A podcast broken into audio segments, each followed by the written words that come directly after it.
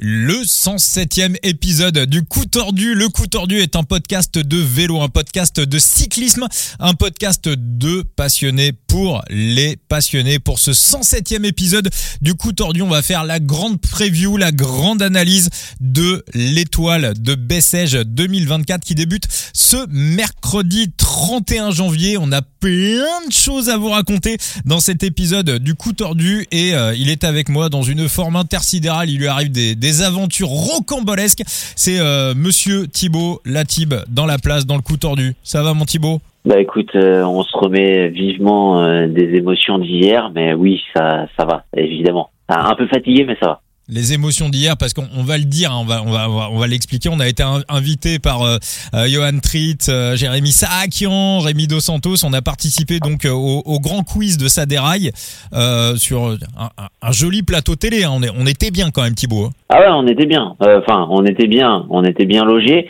Après, est-ce qu'on a été bien doux C'est une autre histoire. Bon, on va, on va pas, pas de spoil. Pas, de, spoil. évidemment, pas de spoil. Hein. Il y avait quatre équipes, vélo futé, il y avait euh, Eurosport avec euh, Anthony Nicolas, il y avait euh, les copains de Sans Oreillette également, et donc on a participé. On était euh, dans un studio, on était juste à côté du studio de, de Quotidien. Il y avait Yann Barthès qui faisait son émission en même temps. Il y a même Abza à un moment donné, le, le, petit rappeur belge qui, qui, qui s'est planté de studio et qui, qui, a failli participer au quiz de, de Saderail. Et donc l'épisode sera disponible en format vidéo sur euh, sur YouTube. Je crois que Jérémy va, va nous monter ça, Johan va nous monter ça d'ici à la fin de la semaine. Enfin, Johan et Jérémy, l'équipe de, de Saderail. Et voilà, vraiment, on les remercie encore pour, euh, voilà, pour ce bel épisode. On va pas spoil, mais il s'est, il s'est passé des choses. Voilà, ne le ratez surtout pas à sa sortie. Et puis on aura rigolé quand même. Ouais, on s'est bien marré. On, aura souffert, mais on aura rigolé. On en dit, on peut dire quand même qu'il y a eu des surprises. Il y a eu de grosses surprises. Il y, a, eu, il y a, eu de surprises. Il y a eu des claques et il y a eu des claques positives comme des claques un peu négatives. Ouais, ouais, ouais, ouais. il s'est passé. Non, mais ça met la pression. Hein. Il y, en a pas mal qui étaient habitués au plateau, on doit le dire, hein, des Robins, des des euh, des Anto, euh, même euh, même euh, vélo flûté, on, on, a fait quelques uns. Donc non, on a des, des mecs qui étaient habitués à la pression. Moi, la pression m'a bu. Hein. Ouais, ouais. Mais on, verra ça, on verra ça. Non, mais c'est vrai que c'est, c'est vrai que c'est chelou. Hein. le cerveau, il réagit pas pareil quand tu te retrouves dans un environnement que tu ne connais absolument pas. C'est, euh, c'est toujours un petit peu particulier. Donc voilà, ça déraille, le grand quiz qui, euh, voilà, qui sera disponible sur YouTube. Façon, tu, tu, sais ce que je, ce que je dis toujours. Euh, se justifier, c'est plaider coupable. Mauvais, mauvais la team. Bon, on va, ouais, non, bah écoute, on va, on, on, mais il s'est passé des choses. Voilà, vraiment, vraiment, je vous le, je vous le conseille. Et encore merci à, voilà, à Jérémy, à Johan, à Rémi pour, pour l'invitation, toute l'équipe de, de Saderail. Vraiment, on a passé une soirée de dingue et on espère que vous aussi vous passerez un bon moment à découvrir l'épisode sur YouTube. Euh, on va euh, juste avant d'attaquer également l'étoile de, de Bessèges. Alors déjà, euh, dire que Phoenix Enzo n'est pas avec nous pour euh, cet épisode. Nous, on va faire la preview de l'étoile de Bessèges, mais Enzo lui a fait la preview du euh, tour de la communauté de Valence où il y a une start list qui est supérieure à l'étoile de Bessèges, je trouve. On a du Vlasov, du McNulty, on a du Pavel Sivakov. Euh, c'est sur The Big Gear, donc son site internet, donc analyste Phoenix sur Twitter et The Big Gear, son site internet. Il a préparé une preview écrite du tour de la communauté de Valence. Nous, Thibaut, on va basculer sur l'étoile de Bessèges et puis on va, on va dire un mot également de notre ami euh, Geoffrey Coupé, Thibaut. Euh, bah, Geoffrey, euh, Geoffrey, euh, rendez-vous bientôt parce que la victoire est, est, intervenue bien vite et chose promise, chose due. Il doit revenir dans le podcast. Il reviendra dans le podcast déjà pour qu'on le félicite euh, de cette victoire de Pierre Barbier. Euh, du côté du Moyen-Orient, euh, mais aussi pour qu'on parle de ça limite parce qu'il y a des comptes à rendre. Ouais, ouais, ouais, ouais. Mais il, m'a envoyé un message. Hein. Il sera, on va, on va essayer de l'avoir très très rapidement. Euh, Geoffrey Coupé, donc il, nous, il nous l'avait dit quand on l'avait eu dans le, le, manager de la team Wagner Bazin, quand on l'avait eu dans le podcast au mois de décembre, il nous avait dit, bah il y a le Tour de Sarja à la fin du mois de janvier. Je me prends à rêver d'une première victoire pour la team Wagner. Et alors c'est arrivé, qu'à je dire, en plus Pierre Barbier, hein, un coureur qu'on adore dans le dans le coup tordu. On l'avait reçu l'année dernière. Et Pierre aussi à l'occasion, il, reviendra nous faire un petit coucou. Donc euh, voilà, très très belle, euh, très très belle histoire euh, de cette team Wagner Bazin qui voilà qui démarre très très bien son son histoire. Et et puis bah le nez Vincent, t'as eu le nez? Ouais. Le nez fin? Eh bah, sur ce coup-là, ouais. Sur, sur ce coup-là, un peu, un peu mieux que dans. On va, on va pas spoil ça derrière évidemment.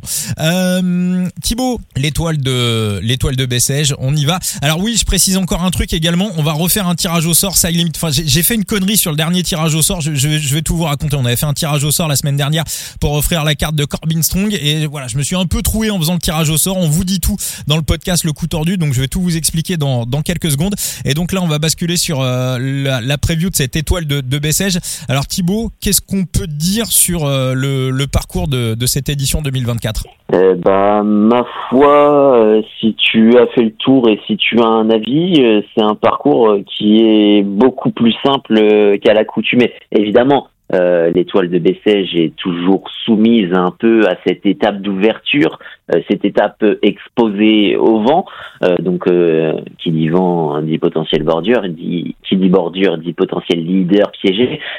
mais on a eu quand même quelques étapes qui étaient assez reines et qui étaient favorables aux grimpeurs, que ce soit du côté mince l'année dernière c'était pas le mont du chat ou non, c'était le Mont, euh, le Mont Bouquet, pardon. J'allais dire le Mont, le, Mont Bouquet. le Mont Bouquet.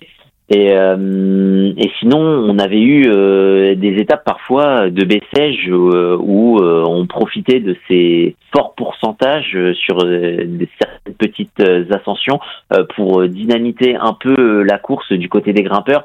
là, il semblerait quand même qu'on ait un parcours qui soit bon. L'étape reine, ça va se résumer quoi au chrono? Bah, écoute, il y a peut-être l'étape 3 qui est un peu piégeuse, mais c'est vrai, c'est vrai que l'ascension euh, la, plus dure, c'est l'ascension de Méjane Le Cap, et l'ascension de Méjane Le Cap, euh, c'est 4,4 euh, km à 5% de moyenne. Même pour un vent de face, pour un, bon sprinter puncher, ça peut presque passer, quoi. Ouais, voilà. Et puis on a quand même bon des boss qui sont un peu peut-être un peu plus rabotés que que par le passé. Donc c'est un un circuit de Bessèges qui, semble toute, est beaucoup plus simple. Donc, qui dit euh, beaucoup plus simple, euh, il va falloir euh, jouer un peu d'équipe si on veut tenter de déjouer un peu ces, ces qui, passent plutôt bien les bosses. Parce que si on regarde le circuit, on a cette traditionnelle arrivée de Bessèges, enfin, cette traditionnelle arrivée au mur de Belgrade, euh, on le sait, hein, souvent c'est des sprinters punchers euh, hmm. qui s'imposent là-bas. Euh, si le vent ne fait pas des siennes, on a déjà vu hein, Alexis Brunel hmm, s'imposer hmm, malgré tout. Mais après, après on a en deuxième étape, bah, c'est arrivé à Rousson qu'on a déjà vu. on avait vu Brian Cocard s'imposer devant Mats Pedersen, c'était il y a deux ans, me semble-t-il. Puis on a cette évidemment cette étape de Bessèges qui est souvent un peu un peu piégeuse, on va dire. Là, elle le sent beaucoup moins. Euh, donc on a une arrivée à Méjeanne le, le Clap qui rappelle un peu l'arrivée euh, de Rousson, euh, là où évidemment Brian Cocker s'est imposé. Est-ce qu'on n'aurait pas une, une édition 2024 de l'étoile de Bessèges un peu cocardesque. Et puis on finit évidemment euh, par ce traditionnel chrono à Alès avec euh, ce plat et euh, cette bosse finale. Donc bah, quand tu regardes le parcours et que tu te dis qu'il n'y a pas beaucoup de difficultés pour les grimpeurs va falloir s'accrocher du côté justement des grimpeurs. Va falloir aller chercher des courses dynamiques des courses décousues des courses d'équipe des courses surprenantes pour faire fi euh, du peloton et du peloton euh, du travail des sprinters euh, des sprinters qui passent bien les arrivées difficiles et là on a quand même un très gros nom euh, parce hmm. que il y a des bonifs à aller chercher et euh, ce chrono d'Alès on le rappelle l'année dernière deuxième personne c'est Mats Pedersen donc pour moi ça fait quasiment pas de doute Mats Pedersen on voit fleurir le nom un peu de Kevin Vauclin ici et là. Euh, pour moi, le, favori ultime de cette étoile de Bessèges, c'est Matt Pedersen. Bah, on, va, on, va, analyser les étapes les unes après les autres, mais enfin déjà, Thibaut, on est d'accord, l'étape numéro 1, ça paraît quand même un bon penalty son gardien pour Matt Pedersen. Bah, on est d'accord. Hein. Même la deuxième. Euh, même la deuxième, même euh, la troisième, on va dire, même la quatrième. Donc à partir de, de là, Matt Pedersen a quatre occasions très franches d'aller chercher la victoire, d'aller chercher euh, des bonifs. Et euh, sur le chrono d'Alès, bah, Mats Pedersen, on sait, faut aller le chercher. Donc euh, ça me paraît, ça me paraît compliqué. Ça me paraît compliqué de voir au-delà de Mats Pedersen, d'autant plus que la première étape, j'ai pas encore regardé le vent, j'allais le, j'allais le charger là. Mais même si on parle de bordure, Max hmm. Pedersen, normalement, dans une bordure, est suravantagé. Alors après, on peut se dire, où on est Mats Pedersen au niveau de son état de forme. Alors moi j'ai lu des trucs sur lui cet hiver. Alors déjà il déteste les stages en altitude et pour moi ce qui explique en partie pourquoi Mats Pedersen c'est un type qui tout au long de l'année est sur une forme assez équivalente. C'est-à-dire qu'on voit certains coureurs avoir des pics de forme en fonction de ces fameux stages en altitude. La moyenne en général, un coureur part en altitude il va commencer à bénéficier des effets de son stage. Alors après, ça dépend des coureurs, hein, mais je fais une moyenne générale. Il va commencer à bénéficier des effets de son stage au bout de 8 ou 10 jours. Hein. C'est pour ça que des fois, on voit des coureurs redescendre euh, des montagnes et faire une course quasiment tout de suite. Et ça ça paye pas dans l'immédiat. Et après il va garder les effets de l'altitude on va dire environ euh, allez entre le le le huitième le dixième jour après être redescendu des montagnes à peu près jusqu'au 25 30e jour. C'est à peu près la moyenne. Mats Pedersen déteste les stages en altitude ce qui fait que sa forme reste toujours à peu près équivalente. Et ce gars là quand il rentre sur une course on le voit jamais en préparation c'est-à-dire, des fois, il y a des coureurs, on les voit, bah, ils vont faire 30e, 40e, ils visent, ils ciblent un objectif un petit peu plus loin dans la saison. Lui, Pedersen, non. Alors, il a évidemment des moments où il est un tout petit peu mieux que d'autres, mais il est sur une forme quand même qui est relativement équivalente de sa première à sa dernière course de la saison. Donc, Là, euh, ouais, autant l'année dernière, on avait eu un débat sur la première étape, Pedersen ou Arnaud Delis, on en avait parlé avec euh, Enzo, ça s'était joué entre les deux. Là, je vois pas trop qui peut euh, éventuellement aller chatouiller Pedersen, en tout cas sur la première étape, effectivement. Ouais, et puis là, je viens de charger en plus, il n'y a pas de vent demain. J'ai un vent maximum à 7 km heure mais on serait plutôt du côté des 4. Donc euh, bon, euh, c'est une étape euh, souvent qui est soumise au vent et qui est spectaculaire parce que justement il y a des coups de Trafalgar. là, si le vent reste en état des choses, bon, dans l'état actuel des choses, ça me paraît quand même compliqué d'aller contre Matt Pedersen.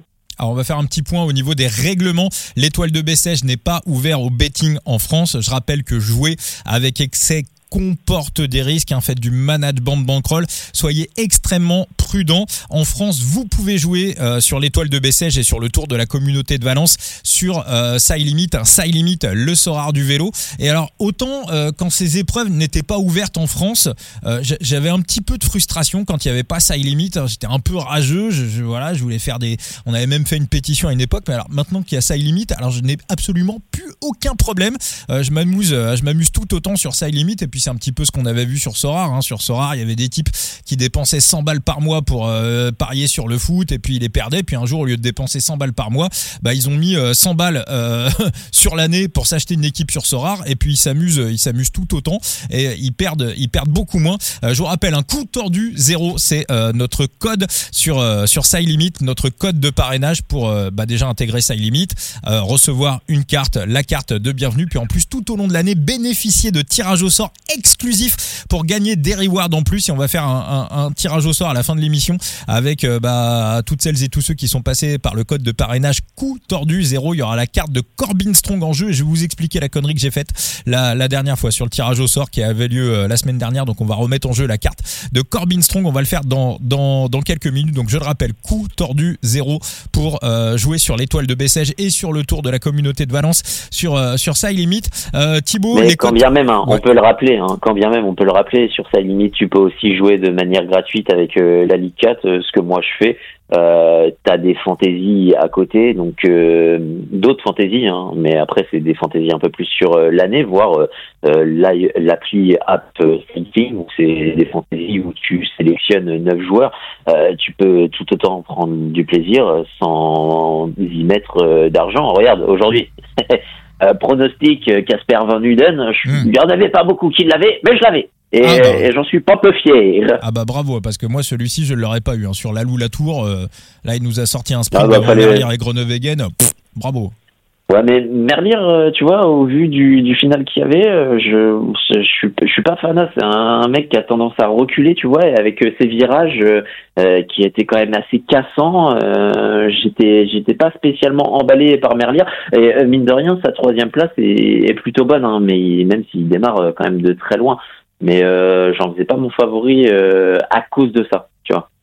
Et, et le, le train de, de, de de Casper Van Uden est quand même, il est magnifique. Donc euh, là aussi, tu vois, il y a, y a, quand même de l'ambivalence. Je suis content qu'il ait gagné, mais mine de rien, je m'attendais peut-être à un meilleur travail de son train qui s'est peut-être mis en place un peu trop tôt et qui s'est déstructuré un peu trop vite. À l'amorce euh, des deux derniers kilomètres, il lui restait que trois hommes, tu vois, à gérer. Donc il a dû un peu tricoter avec les autres trains. Ouais, après, il avait quand même du lourd en face. Hein. Groenewegen, euh, il n'était pas venu euh, non plus pour, il était pas venu non plus pour rigoler. Mais c'est vrai que Groenewegen était aussi un petit peu largué. il, il c'était un peu, c'était un peu le bordel ce sprint. Hein. Il s'est replacé tout seul dans les deux derniers kilomètres c'était un peu c'était un peu décousu mais enfin en tout cas moi je moi personnellement je, je, l'avais pas du tout euh, on va revenir à l'étoile donc à l'étoile de Bessèges euh, les francophones de l'étranger peuvent jouer sur euh, l'étoile de Bessèges en même temps qu'on enregistre le podcast Thibaut les cotes viennent de sortir donc pour le classement général Mats Pedersen à 3,75 pour toi c'est un grand oui il y a qui en face? Dis-moi dis-moi mais normalement oui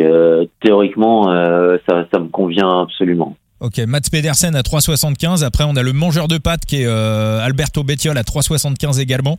Euh, ensuite, on a du Kevin Vauclin à 4,50. Benjamin Thomas à 12. Benili à 13.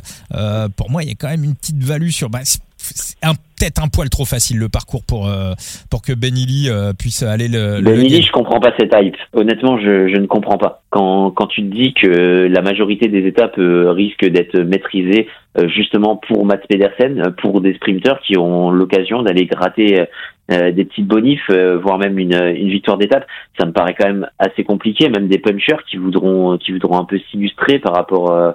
ouais, non, ça me ça me paraît ça me paraît optimiste de voir euh, Benili. Euh, oui, il est bon en chrono, mais est-ce qu'il est excellent sur ce type de chrono? Je suis pas sûr. Bah, il y a la petite bosse qui peut qui voilà qui peut l'avantager, mais effectivement face à des spécialistes, il y a quand même une partie de plat hein, sur ce chrono d'Alès. Donc euh, ouais, et puis enfin il y a des points d'interrogation. tu vois, autant on place par exemple Bétiol devant Vauclin euh, je placerais peut-être Vauclin quand même en deuxième, hein, au vu de ce qu'il a montré sur euh, sur la Marseillaise. Euh, il est extrêmement costaud et c'est c'est un parcours de Brutus, on le sait. Vauclin, il a un petit sprint, il est très bon en chrono, donc sur les arrivées difficiles, il va aller faire sa placette, il va prendre des petites bonificiers là, donc il peut être un peu menaçant euh, pour Mats Pedersen. Et puis c'est quelqu'un qui, est, qui a le tempérament offensif. Donc euh, sur euh, une étoile de Bessèges avec une course peut-être décousue sur une étape comme comme à Bessèges on ne sait jamais. Avec des circonstances de course ça peut lui être profitable. Donc ouais non euh, Bettiol je suis un peu moins fan hein, tu vois. Hum. ouais moi aussi ouais. Après sur les enfin on dit ça Bettiol on le voit jamais puis il y a toujours un moment donné dans la saison où il arrive il nous en claque oui, on sait pas comment il a, il a, toujours une fulgurance mais ce qui bah, il a quand même été costaud euh, sur euh, le, le challenge Mallorca. Euh, mais il y a des étapes, on l'attendait mieux, il a déçu. donc, tu vois, il y a, il y, a, y a cette ambivalence avec ces pointes de déception du côté de Bétiol où tu te dis, tu as des réticences, alors que pour le moment, même si c'est que sur une seule course, Vauclin a été beaucoup plus plaisant. Après, on a Kevin Genietz hein, qui semble être dans la forme de sa vie. Alors lui, euh, voilà, sort d'un stage en altitude, donc il est dans un pic de forme. Après, le truc, bah, c'est qu'il va falloir se placer, va falloir sprinter pour aller prendre des bonifs, même si le chrono, euh, le chrono d'arrivée lui est très favorable. Après, sur le reste, je sais pas. Il gagne le GP la Marseillaise. On rappelle quand même qu'il est dominé par, euh, par Axel Baudin dans la, dans la dernière ascension. Donc c'était le meilleur grâce à ses qualités de rouleur, mais c'était pas le meilleur grimpeur sur la Marseillaise. Et puis après, on a Bebe, on a Benoît Cosnefroy qui a 23, Magnus Kort Nielsen, Andreas Leknesund, Simon Kerr, Stéphane Bisseger. Ben Tom, il a combien? Euh, Benjamin Thomas, il est à 12. Ouais, euh, j'avais pas entendu dans ta liste, mais oui, ça m'étonne pas. Il est quatrième favori. Je, ouais, je le mettrais troisième, tu vois. Bah moi j'irais moi j'irais pas dessus. Hein. Il est sur les championnats de d'Europe de, piste. Alors c'était il y a pas très très longtemps. Hein. C'était il y a un mois. Alors il est en phase de reprise. On voit que ça va mieux. On voit que la forme arrive petit à petit. Mais euh, pour moi, il est très loin de son pic de forme. Hein. Sur les championnats d'Europe de piste, il était à la rue et c'était voulu. Hein. Il était euh, voilà, il sortait, euh, il avait limite encore le, le foie gras sur le bide des, des, des fêtes de fin d'année. Donc de là arriver sur un pic de forme sur Bessèges. Attention, hein, je dis pas qu'il va se trouver, hein, mais même pour jouer le top 3, pour moi, ça va être, ça, peut être un petit peu, ça peut être un petit peu léger. un truc important aussi à regarder. il me semble l'avoir vu dans le groupe. attends, c'était.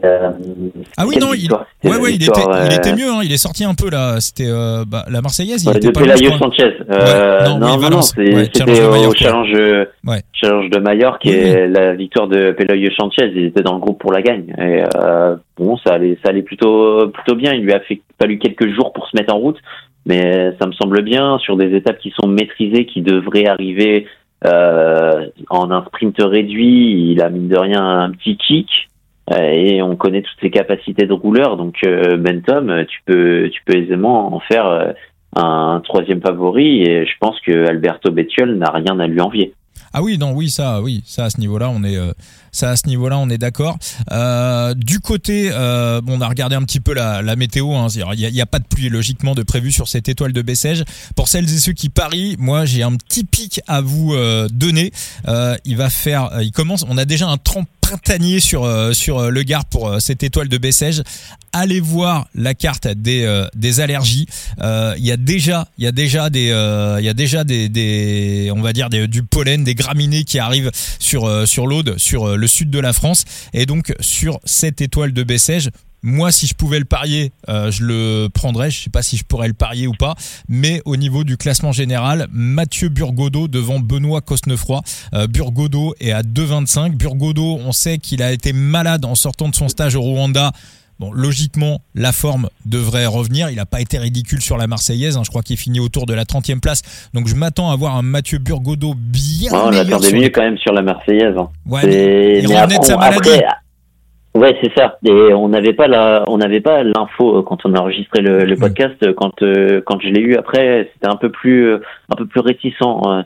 Euh, du côté du côté d'Enzo et moi bon déjà j'en faisais pas forcément mon favori sur la Marseillaise mais avec l'info de sa maladie, je suis pas, ouais, je, je sais pas, je suis, je suis moyennement fan. Et bah moi, je pense qu'en logique, euh, avec la Marseillaise et avec la récupération derrière, il devrait être bien meilleur. Et euh, de l'autre côté, Benoît Cosnefroy, euh, bah, Bebe, on sait que de manière générale, il démarre plutôt bien ses saisons. On l'a vu souvent briller sur l'étoile de Bessèges. Et après, il s'écroule littéralement à l'arrivée des, Flandriennes et des Ardennaises pour une bonne et simple raison, c'est que les allergies, c'est que c'est un des mecs les plus allergiques du peloton. Et ça, ça le plombe littéralement. Et là, bah, malheureusement, il il fait beau, euh, réchauffement climatique, les allergies arrivent un petit peu plus tôt que d'habitude. Donc euh, voilà, moi ça sera euh, voilà, si je pouvais prendre un match-up, ça serait au classement général Mathieu Burgodeau devant Benoît Cosnefroy. et pour l'étape numéro l'étape numéro 1, Mats Pedersen qui sort à 2. Bon moi pour moi ça me paraît assez ça me paraît oui. Oui, Ça me paraît, ça me paraît logique ça, ça, paraît logique au vu du plateau. Il n'y a pas vraiment cette adversité euh, qu'on qu'on peut lui connaître sur ce type d'arrivée, sur ce type d'arrivée qui maintenant euh, il connaît par cœur. Donc euh, ouais, ça paraît ça paraît difficile d'aller titiller un Mats Pedersen. Bon après évidemment hmm. comparaison n'est pas toujours raison et surtout d'une année à l'autre tout peut changer. Hein. Donc à voir. On est sur un Mats Pedersen qui effectue sa rentrée, mais en général, euh, Mats Pedersen sur sa rentrée, euh, c'est toujours efficace. On va terminer Thibaut avec euh, bah, les, les, électrons libres, hein, chers à nos amis de, de Side Limit, puisqu'on rappelle que quand vous composez votre équipe sur Side Limit, en tout cas sur le mode expert, hein, sur le mode access, c'est beaucoup plus simple, mais dans le mode expert, il faut choisir un électron libre, voire un, un grimpeur. Euh, toi Thibaut, dans la start list, qui pourrait aller animer la, la course, tenter des, des échappées, des coups de loin, soit pour le maillot du grimpeur, soit simplement pour, euh, pour montrer le maillot, parce que c'est quand même des, des heures de télé, notamment je pense à nos contis françaises. Euh, Est-ce qu'on partirait pas sur une Vendriselle euh, avec, euh, je sais pas, un Maxime Jarnet ou un Emmanuel Morin? Mmh, mmh, mmh. Ouais, Emmanuel Borin, dont la carte est sur sa limite, vu que l'année dernière il était au CICU Nantes Atlantique. Après Emmanuel Borin, il y a aussi des petits sprints euh, qui sont aussi dans ces, euh, des top 10, des top 15. Ça semble aussi dans son. Euh, Après, il y a plusieurs étapes, donc tu as évidemment l'incontournable Maël Guégan. c'est possible. Après, je me demande. Ouais, non, ce serait pas en électron libre, mais ouais, c'est un mec que je prendrais pas sur une fantaisie. Mais par contre, ça risque d'être potentiellement, j'ai envie de te dire, l'un des factories de, de justement de cette étoile de Bessèges euh, parce que il n'a pas vraiment d'étape qui lui correspond et euh, ce sera sans doute l'un des coureurs qui voudra dynamiter un peu euh, cette cette étape numéro 3. Est-ce qu'on peut parler d'Alex Baudin d'Axel Baudin ah bah oui oui qui, Baudin, pardon. Qui, qui, nous sort une deuxième place sur le Grand Prix la Marseillaise. après être avoir avoir quand même fait un sacré raid en solitaire l'autre jour du côté de du côté de l'Espagne. Bon, ça lui a pas ça ne lui a pas réussi. Il s'est fait rattraper, je crois, à deux bornes de l'arrivée. C'est euh, Matthews qui s'est imposé.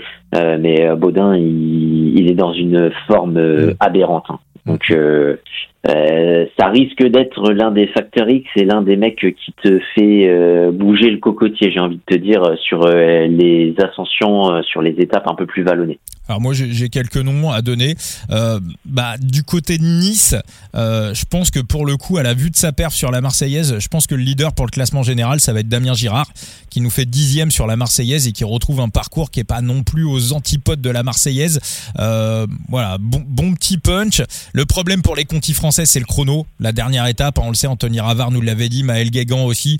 Bah, aujourd'hui les chronos c'est la course à l'armement et les contis français sont pas forcément équipés pour lutter euh, au niveau des au niveau des chronos. Maintenant, un top 20 pour Damien Girard, ça me paraît, ça me paraît euh, envisageable. Euh, donc du côté de Nice, pour aller chercher le maillot du meilleur grimpeur. Bah, je pense qu'on va peut-être tenter avec André Amisfut, qui l'avait tenté d'ailleurs l'année dernière. Il nous avait expliqué l'an dernier quand on l'avait eu dans le podcast qu'il allait plutôt jouer un rôle d'électron libre sur Bessèges et que son objectif c'était le Tour des Alpes-Maritimes et, du Var au niveau du classement général. Voilà, Sud en électron libre, ça me paraît pas mal. Maël Guégan pour euh, Nantes et puis Léo Danès aussi hein, pour Nantes qu'on a vu très très bien sur euh, la Marseillaise. D'ailleurs, on va avoir une pensée hein, pour Yael Johaland de, de, du CIC Nantes Atlantique qui, qui, qui, s'est pris un crash euh, sur sur la Marseillaise et qui va qui va être absent. voilà, on espère. Ah, c'est terrifiant hein, vu vu, l'état des blessures. Mm. ça peut prendre un moment. C'est un, un, un sport de barbare. Ouais, ouais. Ouais, une chute à 70 km heure, opération du visage, vertèbres touchées, euh, mâchoire, euh, mâchoire cassée. Donc voilà, euh, de tout cœur avec euh, avec avec Yael, un coureur qu'on aime bien dans le coup dans, dans, le coup tordu et qu'on suit. donc voilà, j'irai plutôt sur Danès, Guégan et Emi Sud pour Emi Sud pour pour les Niçois. un petit nom aussi à surveiller, peut-être pour à mettre en leader sur sur Side Limit. L'équipe fait partie de Side Limit. Pau Mikel de la Ken Pharma qui a fini cinquième sur la Marseillaise meilleur coureur de side limit.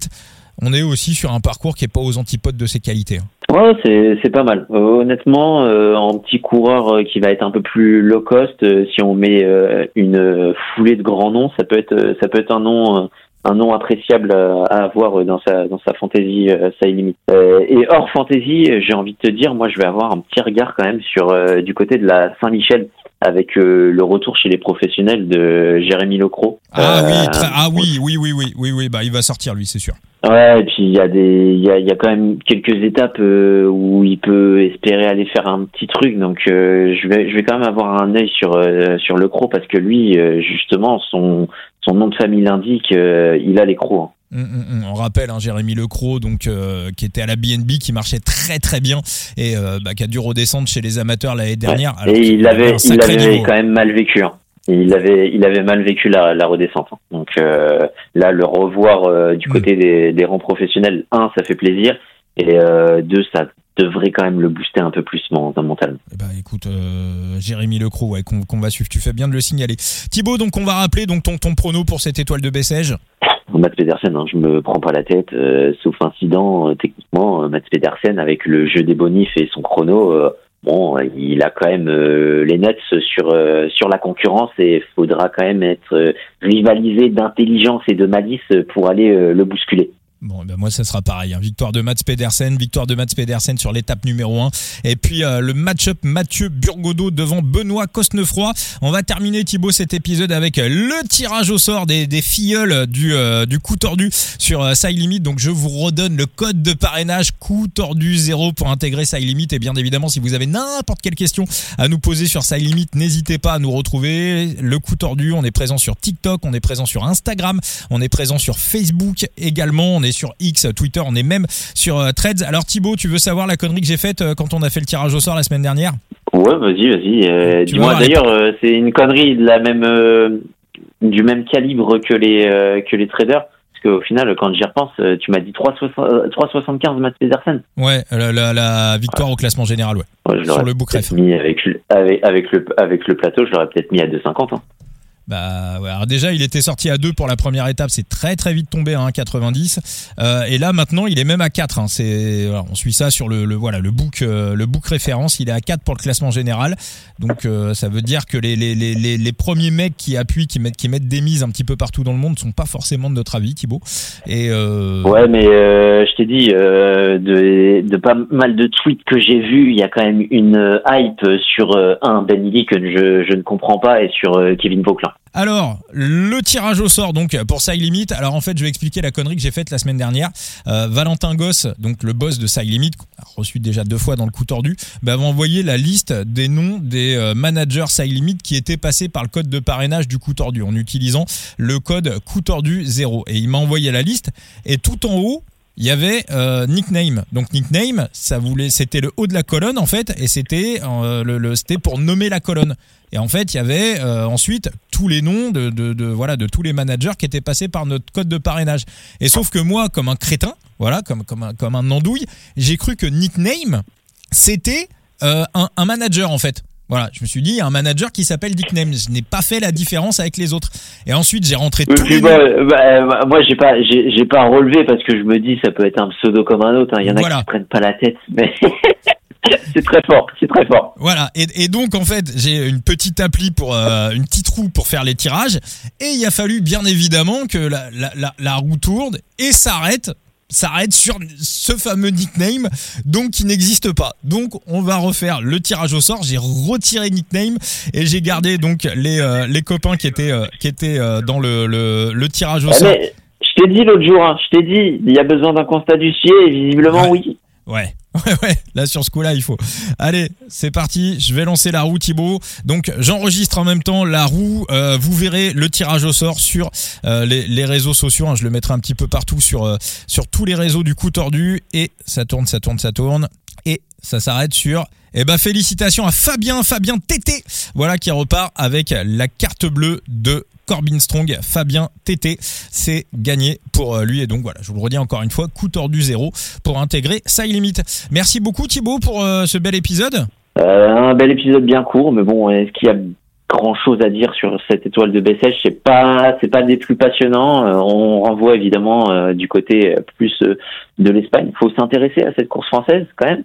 Euh, mais euh, ouais, du côté de l'Espagne, ce sera peut-être un peu plus euh, attirant, malgré l'absence, je le pointe, de Jevine. Je ne vais pas pouvoir commencer mon compte calembour sur sur Twitter. Il va falloir attendre la rentrée de Jevine. Ah, il est il est forfait? Bah, il reprend visiblement, il reprendrait selon une interview du côté D'accord, parce qu'il il était annoncé sur la liste euh, de, de Valence, je l'avais vu, euh, effectivement. Il était, annoncé, il, était, il était annoncé, sauf qu'il y a eu une interview, euh, justement, et en plus j'ai retweeté ça parce que ça me, paraissait, ça me paraît quand même assez gros, où justement il dit un peu ses objectifs, épaulé au mieux sur le tour euh, sur le Tour euh, d'Italie, euh, Tadej Pogacar. Il, dévoile un peu son programme et il a balancé une petite bombe, comme quoi, bon, après ça peut être une plaisanterie aussi dite, et puis il n'a pas discerné un peu l'humour derrière. mais Remco Evenepoel